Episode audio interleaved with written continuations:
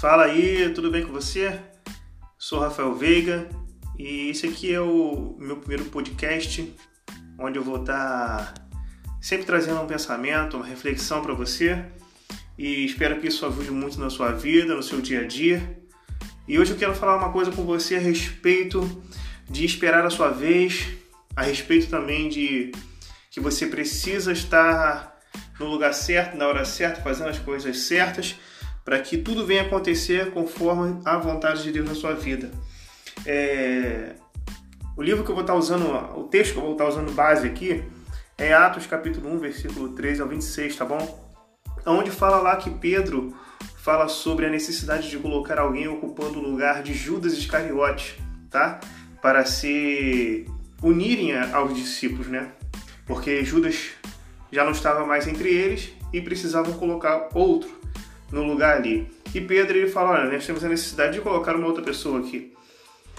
E a sugestão é que alguém que tenha estado constantemente, né? Ele fala, alguém que esteja constantemente conosco, né? Enquanto o Senhor estava vivendo entre eles, né? É, desde o batismo de João até o dia em que Jesus foi levado é, do meio deles, né? Do nosso meio, no caso, e subiu aos céus. Tinha que ser alguém que, que tinha sido testemunha da ressurreição de Jesus.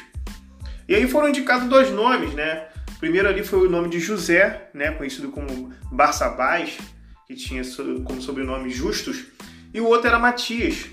Né? E eles oraram naquela situação ali, oraram e pediram a Deus para que fosse escolhido o homem certo, né? E Matias foi escolhido.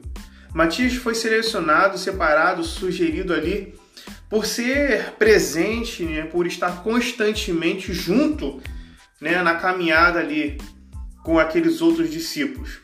Né? E o pensamento que eu quero trazer a respeito disso aí, desse, dessa breve explanação que eu trouxe a, desse capítulo em Atos, é que tem gente que quer ser indicado, né? Tem gente que quer ser sugerido, quer ser escolhido para alguma coisa, né? Mas não tem constância.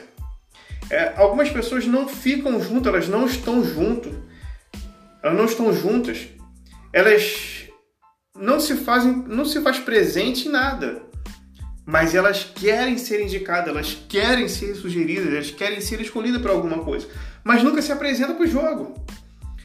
Lógico que não é isso que vai dizer, né, que você vai ou não ser escolhido para alguma coisa. Quem decide, quem dá a palavra final sempre é Deus.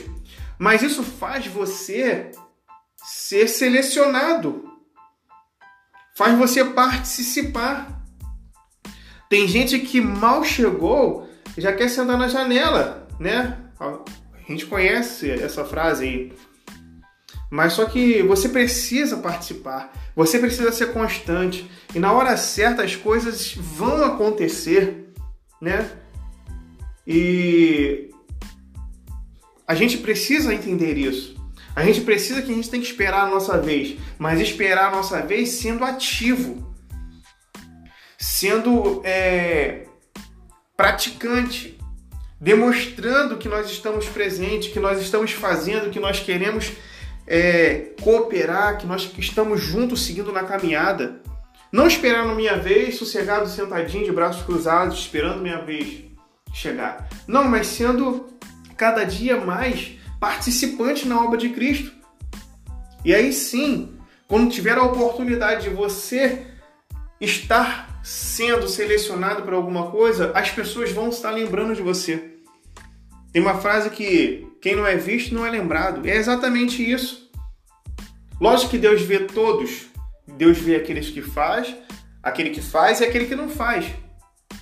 Mas nós, homens, nós vivemos e precisamos estar com pessoas que estão a todo momento conosco, cooperando. Porque, me diz você aí, pensa você, quem você indicaria para estar numa posição importante perto de você? Seria aquela pessoa que você vê que não faz nada, aquela pessoa que não tem iniciativa para nada, que nunca está perto de você, que não concorda com nada, ou você indicaria a pessoa que geralmente, constantemente está ao seu lado? Que seja sol, estando sol ou chuva, ela estará com, ela está com você lá.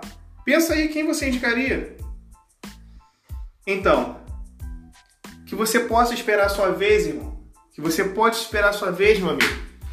Cara, que você possa viver cada dia mais de uma forma intensa. Porque o dia que você for ser chamado para alguma coisa, pode ter certeza. A sua presença, a sua determinação, a sua capacidade de estar todos os dias, constantemente fazendo a obra, vai ser lembrada. Tá bom? Que Deus te abençoe, que Deus ilumine a sua vida, te dê muita paz, sabedoria e que você, nesses dias de dificuldade que estamos vivendo agora de quarentena, possa cada dia mais, ainda assim, mesmo em quarentena, ser um ativo na presença de Deus. Amém? Que Deus te abençoe. Valeu!